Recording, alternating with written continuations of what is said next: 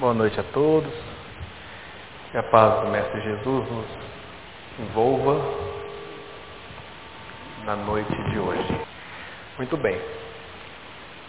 O tema da noite de hoje é do livro Mereça Ser Feliz,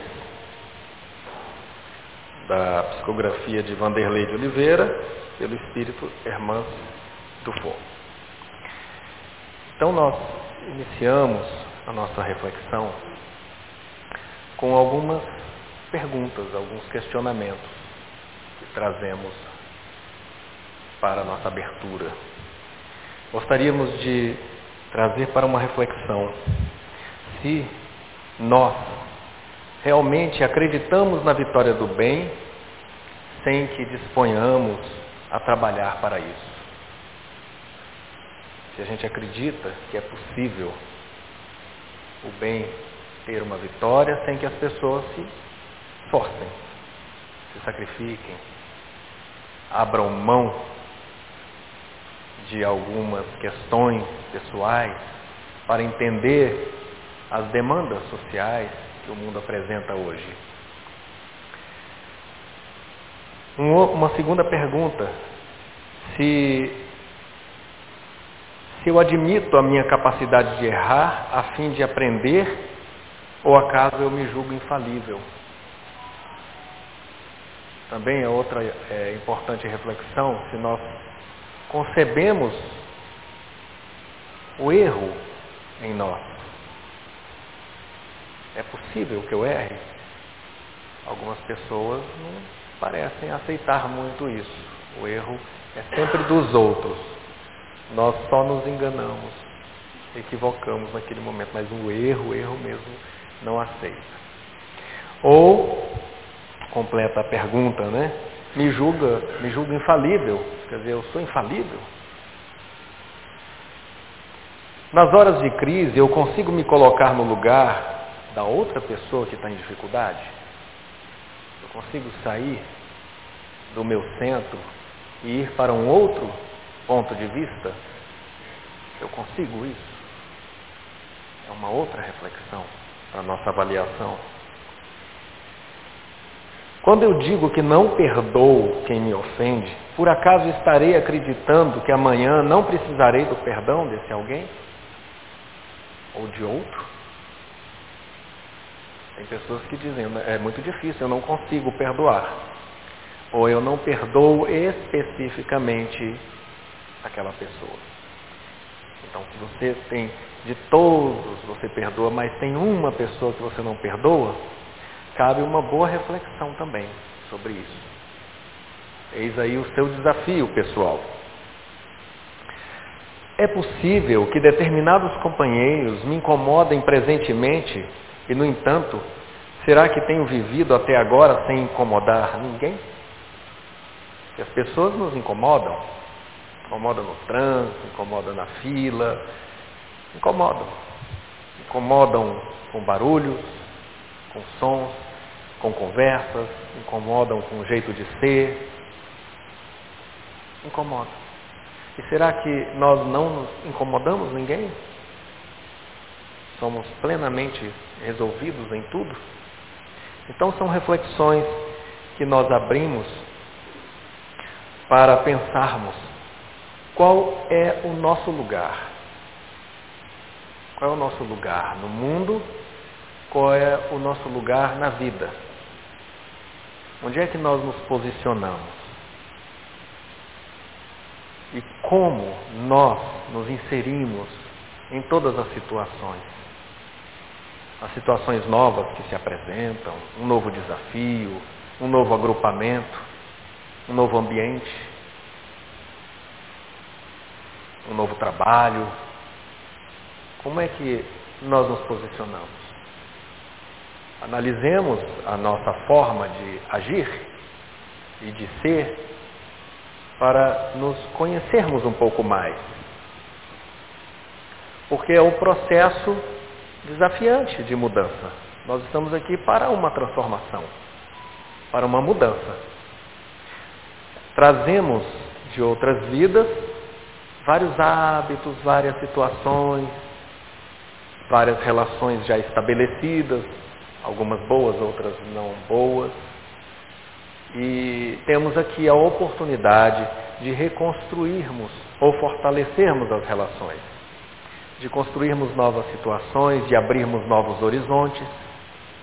A vida é bela por isso, porque ela é pura oportunidade de realizar o novo. Mas parece que muitos de nós é, ainda insistimos em ficarmos na repetição do que é antigo, do que é velho, do nosso comportamento, pensamento, nossa atitude anterior, dos nossos erros passados, que se repetem encarnações por encarnações, pedindo aí a paciência de muitos que nos acompanham do plano espiritual, pois que eles veem a reincidência é, teimosa, presente e esperam o nosso despertar. Nós temos desta vez uma grata oportunidade de termos acesso à doutrina espírita.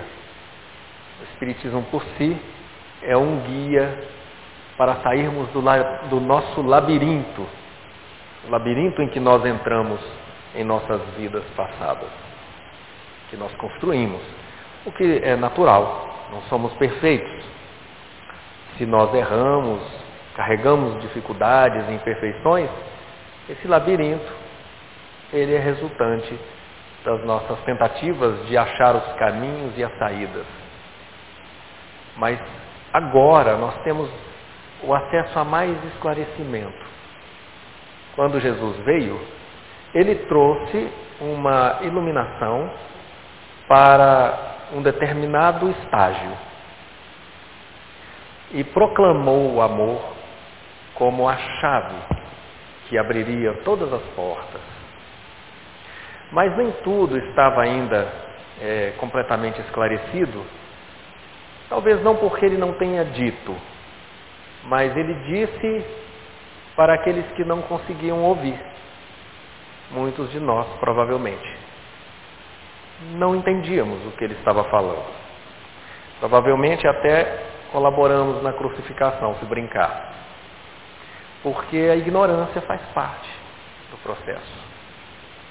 E ele, na sua misericórdia, na sua grandeza, acompanha todo esse tempo o nosso esforço evolutivo, para que nós possamos alavancar e sair dos estágios iniciais, dos estágios em que nos encontramos.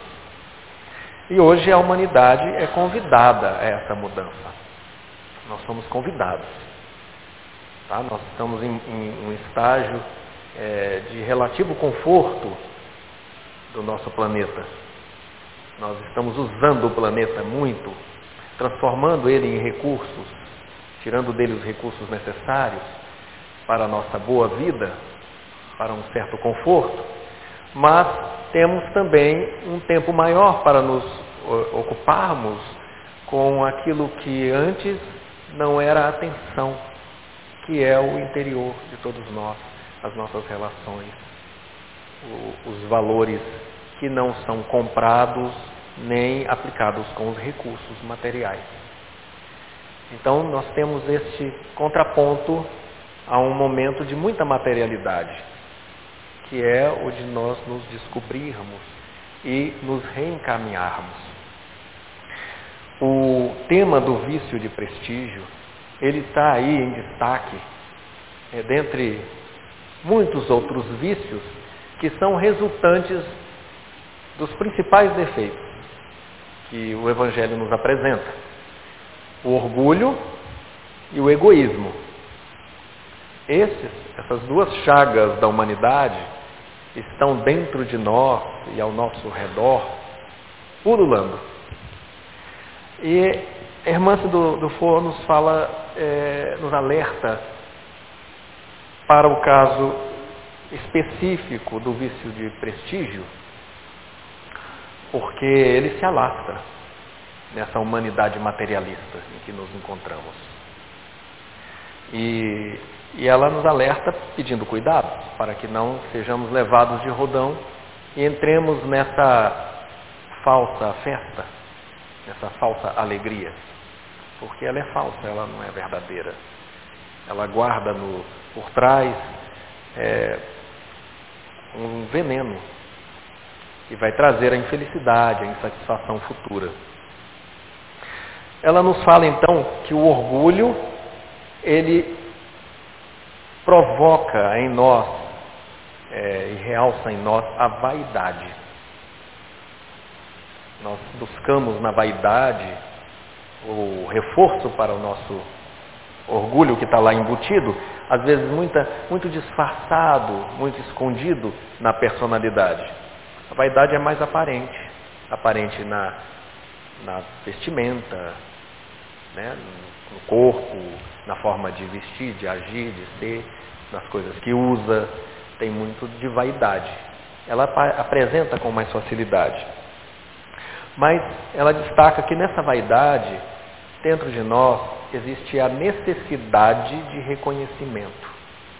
Uma necessidade muito forte de um reconhecimento por parte do outro, de uma valorização externa, de um feedback positivo, um retorno positivo a tudo que nós fazemos e realizamos, um reforço constante na vida. Ela fala também do reconhecimento pessoal exigido por aqueles que estão mais tocados por esse tipo de vaidade, o do reconhecimento e o do vício do prestígio. Parece que as pessoas querem mais e mais, é um poço sem fundo. Como todo vício, ele não sacia, ele causa mais vontade, mais carência, mais necessidade. Todos querem ser prestigiados. Todos. As pessoas querem ser prestigiadas em algum grau, querem algum reconhecimento. E ela nos coloca o vício através das disputas, como disputas inglórias e imaginárias dentro da mente das pessoas. Nós começamos a, a produzir na nossa mente os nossos pensamentos e sentimentos relacionados a essa necessidade, é, impulsionados por essa carência, que às vezes não é declarada, não é percebida, mas ela está ali presente, e nós vamos então construir disputas imaginárias, concorrências imaginárias, é, e inglórias, porque não são reais, nós estabelecemos concorrência com quem está do nosso lado, achando que vai tomar o meu espaço, que vai me, me diminuir, vai me desconsiderar, vai aparecer mais. E aí as atitudes, as ações não são caridosas. Elas são de neutralizar, de afastar, de considerar como competidor o outro, que não está necessariamente preocupado conosco. É um, uma situação muitas vezes ilusória mesmo. Você acha que constrói que aí tira um, substitui pelo outro. Tira outro, substitui. E isso acontece. Acontece em ambiente de trabalho, acontece nas lutas da vida, no dia a dia, onde as pessoas se relacionam e que acabam construindo nas relações essa necessidade. Não envolve necessariamente dinheiro. Podem ser coisas voluntárias coisas em que a pessoa apenas tem a oportunidade de, de fazer a sua parte. No início, a boa vontade e depois o ego. Ele vai se colocando e vai ocupando o espaço daquela genuína boa vontade da construção no fazer. E quando vemos, a pessoa está brigando pelo cargo, está brigando pelo espaço, pela aparência, pela posição, pela cadeira. É estranho. Mas não, é comum. É comum, muito comum. Tem um ditado no trabalho, serviço público, que diz assim que, que a pessoa basta receber o poder, aí eles brincam assim, basta subir numa folha de papel, que já está fazendo discurso. Então não pode ter nada. Já tem alguma coisa, pronto, já se diferencia dos outros, se julga superior e pronto, estou acima das pessoas porque estou numa folha de papel. E a folha pode sumir a qualquer hora. E aí a, o que advém disso é a frustração. Essa disputa imaginária, ela coloca que é por apreço e consideração, por uma busca necessária de aprovação. Eu tenho que ter aprovação do outro, tenho que receber de alguém aquela confirmação. E quando eu sou rejeitado, eu considero então é, o outro como opositor ou eu ignoro, eu anulo, eu elimino. Não existe. Então a pessoa não existe ou então é meu opositor, meu concorrente.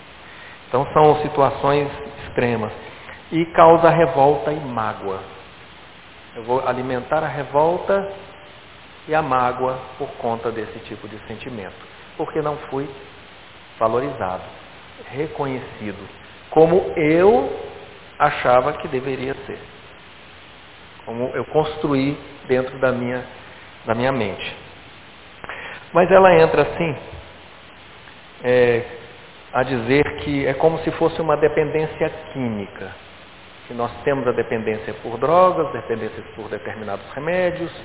Então você cria aquela dependência, vai alimentando a necessidade, logicamente com atendimento.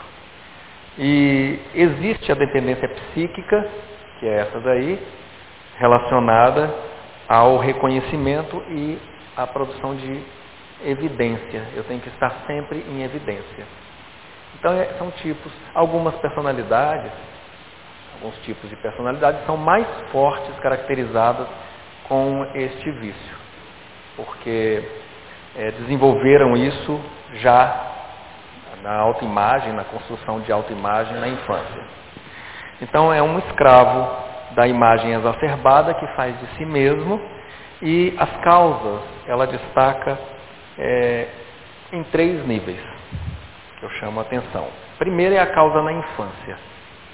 A causa pode estar na infância pelos níveis abusivos de repressão que a criança sofre é, que gera uma certa insegurança que vai crescendo, quer dizer, ela não, por ela ser reprimida, ela não pode fazer, não pode escolher, não pode querer, então ela começa a ficar insegura e aquilo leva a um processo de, de baixa autoconfiança.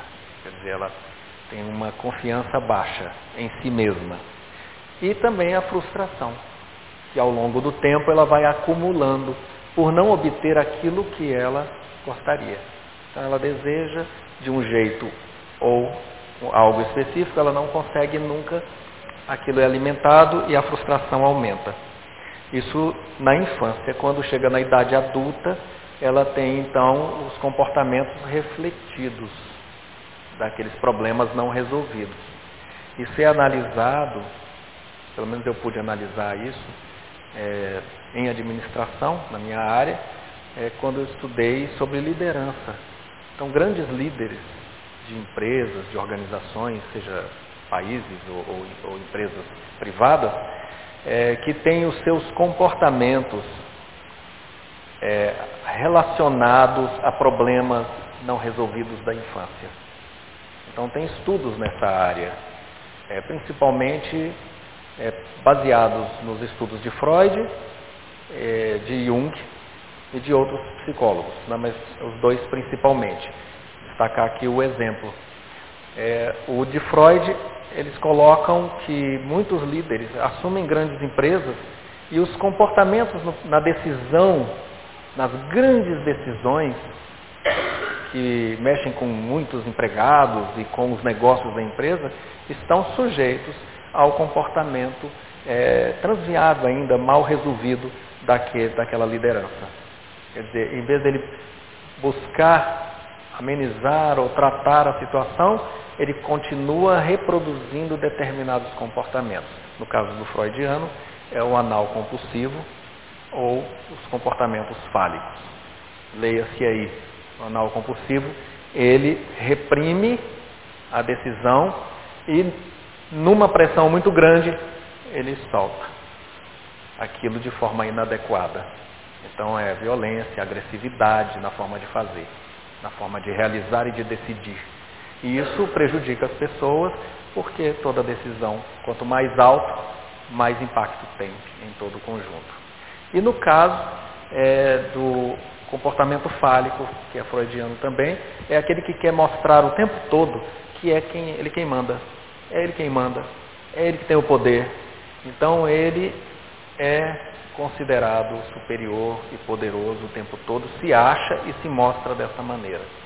Então são comportamentos que não são sadios, de forma alguma. Isso leva as outras pessoas a terem situações também patológicas como eles, porque ele submete os outros a estados de sofrimento.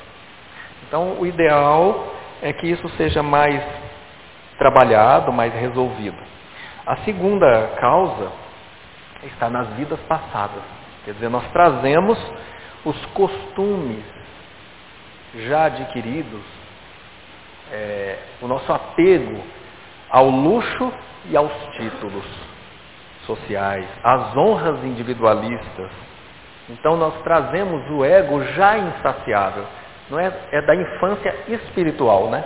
Não é da infância dessa vida, é da infância espiritual. Nós trazemos o ego insaciável, carente de termos esse reconhecimento. Eu preciso, é meu, é meu, eu mereço. E ele então reafirma isso de várias formas o tempo todo, exigindo e exigindo. E exige dos pais, exige, exige depois ao longo da vida. Então também é um comportamento de infantilidade, só que espiritual mesmo, já, é, já vem do espírito.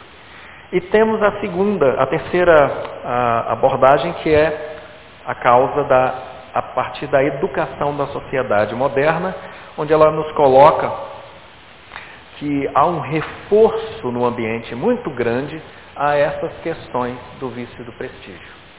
Há um reforço.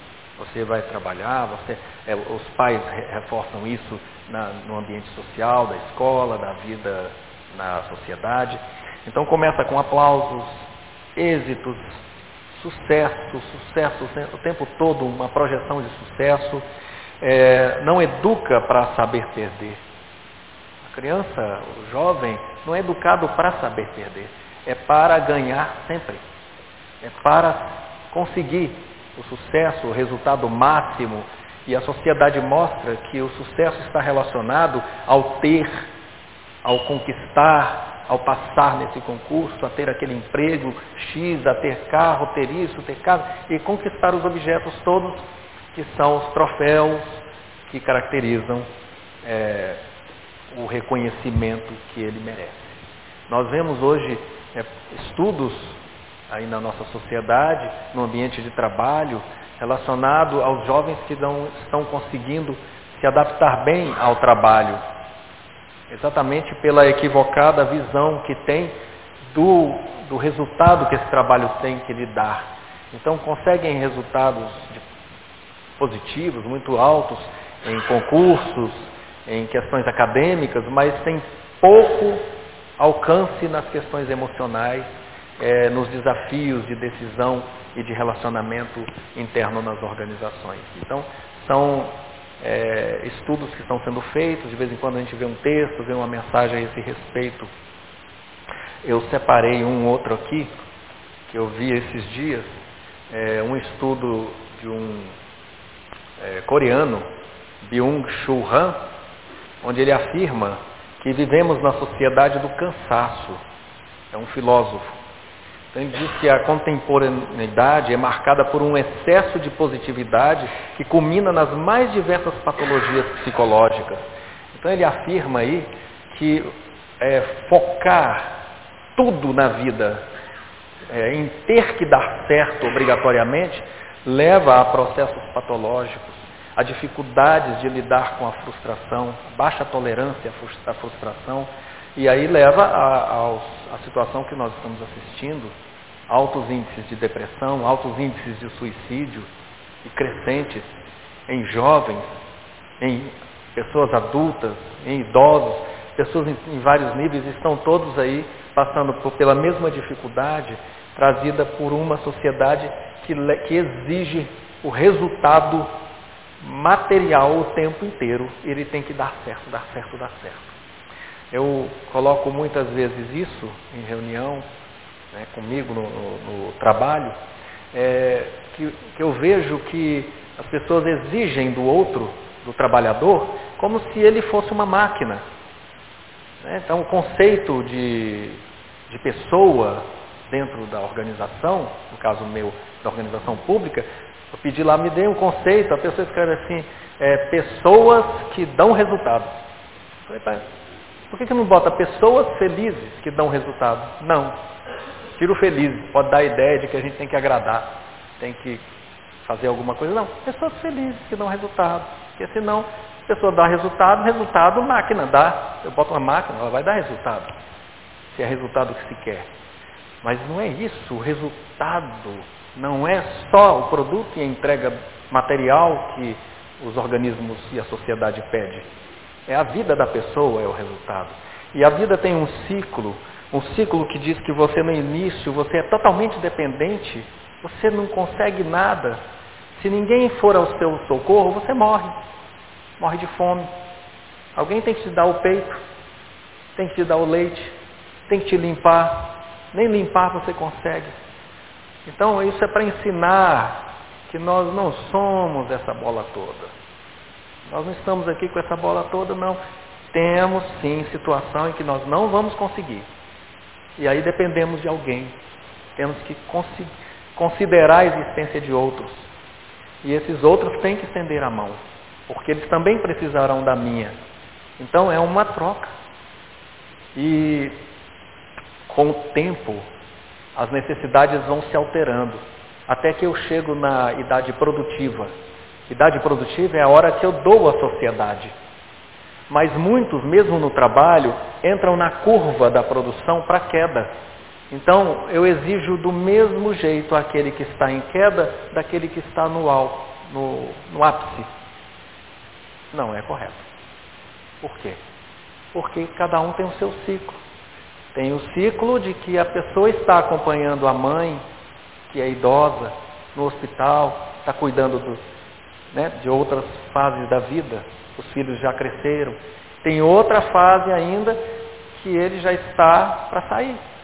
E a produção física ela é mais baixa, mas a produção intelectual pode ser substantiva, pode ser mais alta.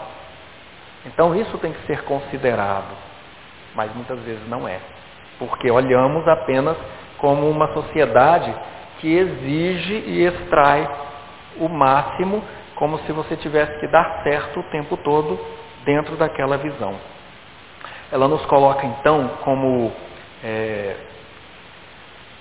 um desafio, uma realmente uma solução, é porque nós não preparamos, né? A, a sociedade, a educação da sociedade moderna é um problema porque ela não prepara o ser para o alto amor. Ela não prepara. E não, esse despreparo leva a esse tipo de necessidade. Porque quem se ama realmente, quem se, se compreende realmente, amadurece como ser e passa a não ter tanta necessidade da opinião do outro. Porque é essa opinião do outro que ele pede o tempo inteiro. Porque para ser amado, ele teve que abrir mão de si. Deixou de ser ele mesmo para ser amado pelos pais quando era criança. Então, o que, que a mamãe queria? Queria que vestisse daquele jeito, então veste daquele jeito. É do jeito que ela quer, não do jeito que a criança é. E aí tudo passa a ser em função do que os pais querem. E aí começa a, ser, a se regular em função daquilo. Eu digo que nem toda personalidade é assim, porque tem os rebeldes, né? Tem aqueles que contrariam é, toda a, a, Ele está no outro estágio, está no estágio da contestação. Mas no estágio em que ele precisa mesmo dessa, desse reconhecimento, ele alimenta isso o tempo todo. E de criança já começa. E quando é adulto é a mesma coisa. E fica ali no trabalho, no emprego, ou no centro, ou na igreja, ou seja, onde for. Onde estiver, a relação é de querer receber, receber o reconhecimento e a valorização.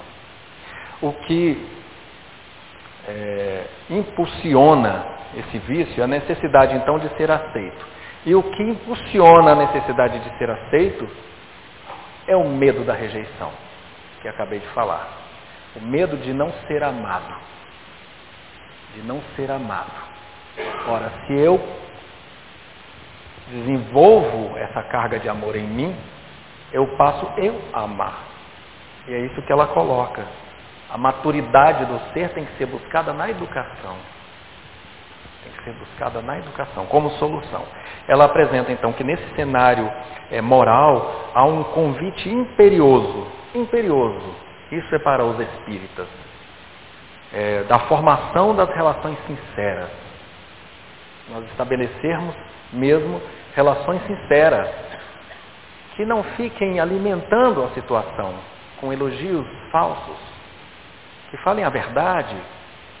E a verdade pode ser o elogio, mas pode não ser, mas que seja dita de forma amorosa, de forma respeitosa, para que o outro saiba como e onde ele está, para que ele possa mudar e melhorar.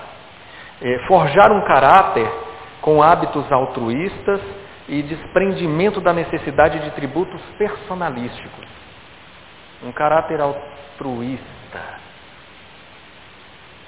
desprendido de necessidade de tributos. Olha que coisa interessante. Né? Isso aí é realmente desenvolver a humildade em nós.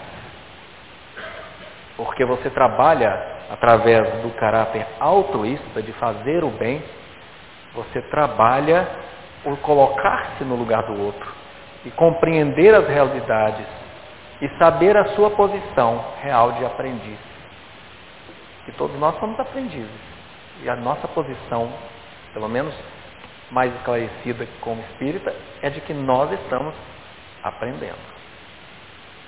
Nós não somos doutores, nem especialistas, nem superiores em nada o outro está numa condição, precisa de alguma ajuda, tudo bem, mas eu estou aprendendo com ele. Eu aprendo o tempo todo. Então não existe superioridade para este. É, eu lembro aqui de um caso bem simples, que é do, de um homem lá em Minas Gerais, que Belo Horizonte, aí o Chico é, passou por lá e este homem então foi apresentado a ele e quando ele o viu, viu o Chico Xavier, ele não acreditou que fosse o Chico. Aquele homem aquele interninho velho, sapatinho simples, assim, uma pessoa já bem tranquila, bem, bem comum, né? Aí olhou assim, falou, riu bastante, falou, ah, que pena que, que você não é o Chico Xavier, que pena. Aí o Chico olhou para ele e falou, é meu irmão, que pena que eu não sou o Chico mesmo. E saiu para lá. Ele não. Aí quem estava perto registrou né, a história, é uma das histórias dele, e fica a chamada. Por que, que ele não se não se promoveu ali? Não disse eu sou o Chico Xavier, que não sei o quê. E o homem admirava o Chico. Cumprimentou ele por respeito. Mas ele queria ver o Chico Xavier. E ele achou e acreditou que ele não era o Chico, mas era o Chico. Mas o Chico não fez questão de se promover dizendo que era ele. Olha, a coisa mais básica, né? Você dizer que você é você, mas ele não, não fez, não, não contrariou. Não contrariou. Então é a humildade. O ponto de humildade é tanto, ele já identificou a posição do outro, e ainda identificou como o outro via ele. Um Chico, né? talvez uma outra imagem, alto, forte, grande, não sei o quê, alguma coisa ele imaginou. É, realmente, eu não sou o Chico. Pelo menos esse Chico aí. Então, muita sabedoria para chegar nesse ponto, de muita simplicidade, de uma reação dessa. Em geral, as pessoas vão lá, praticamente tirar a carteira e mostrar quem é. Olha que sou eu aqui. Né? Não, não fez questão. É, ela nos pergunta né, sobre nós espíritas. As perguntas que eu fiz no início são chamados para a gente refletir se nós estamos prontos para a mudança, se estamos dispostos a investir na mudança para o bem. ela nos pergunta como nós estamos frente a essa situação do vício de prestígio dentro das casas espíritas, nas nossas atividades. Será que nós não disfarçamos o vício de prestígio é, nas nossas ações? Será que nós não queremos, no fundo, um reconhecimento dos outros, uma valorização, um agradecimento? Tudo isso ela considera. Somos convidados a descer dos tronos da falsa superioridade e das decisões individualistas. Ela nos coloca que é tempo que a humanidade passa por uma transição tão intensa que envolve todo mundo. O mundo inteiro está envolvido nessa transição que o clima nos une, os, acidentes climáticos, as situações climáticas unem a humanidade. São desastres, são é, alguns negativos, mas eles estão provocando uma ligação entre todos nós. Nós não estamos desligados do resto. Nós somos do todo, nós fazemos parte. Então ela nos coloca que é tempo de abnegação e de renúncia.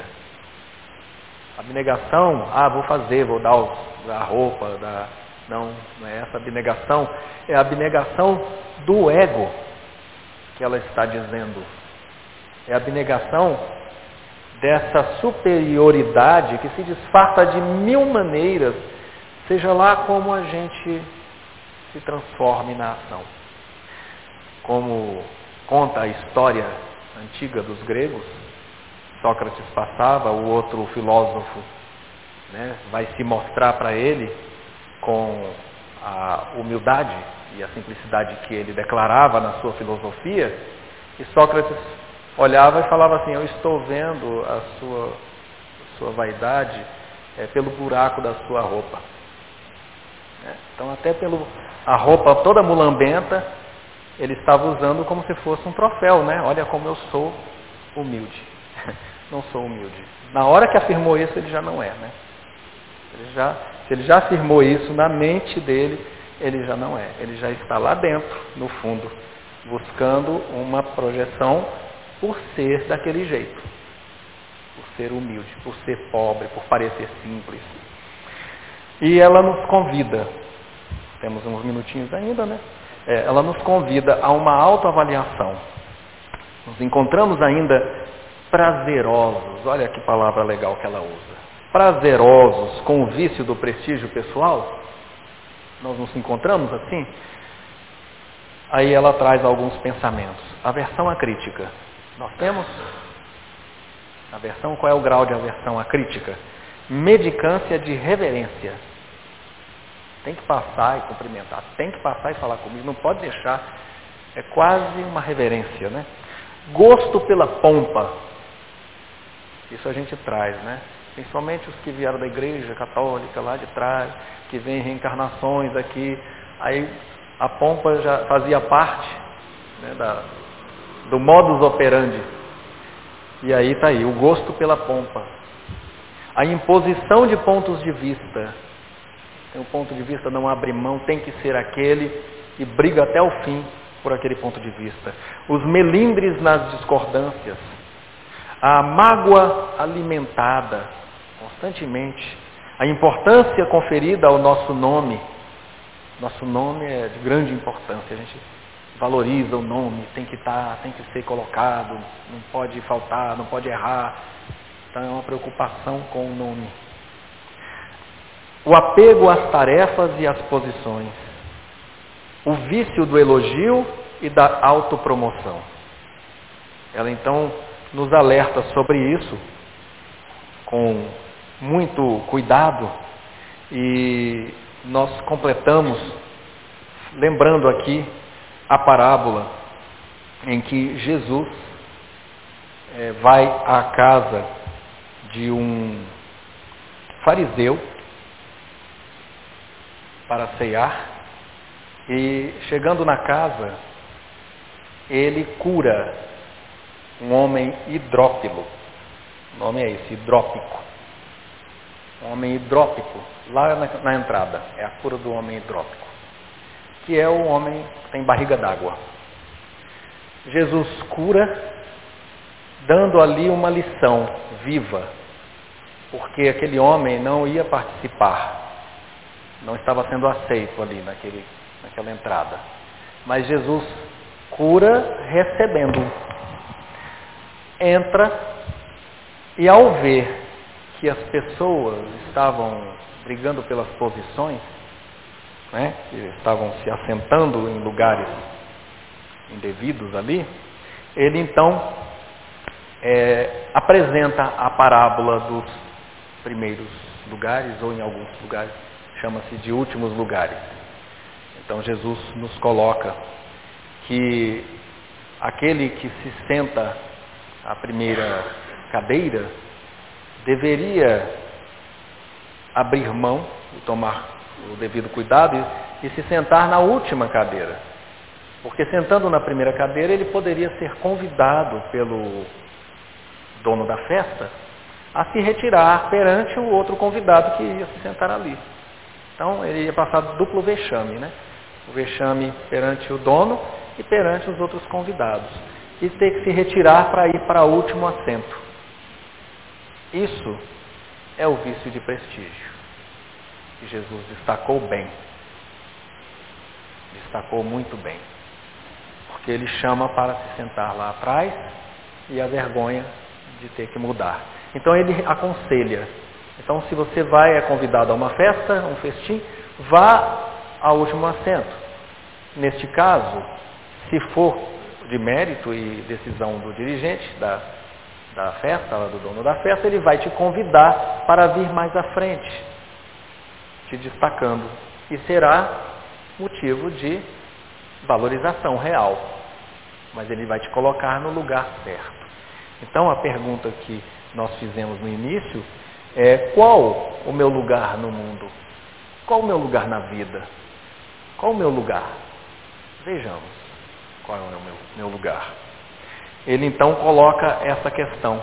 E a cura do hidrópico dá a lição que anula o processo de orgulho e de vaidade, o que combate isso, que é você, através do trabalho, de aceitação do, dos outros, de todos os outros e das diferenças, você traz para a igualdade.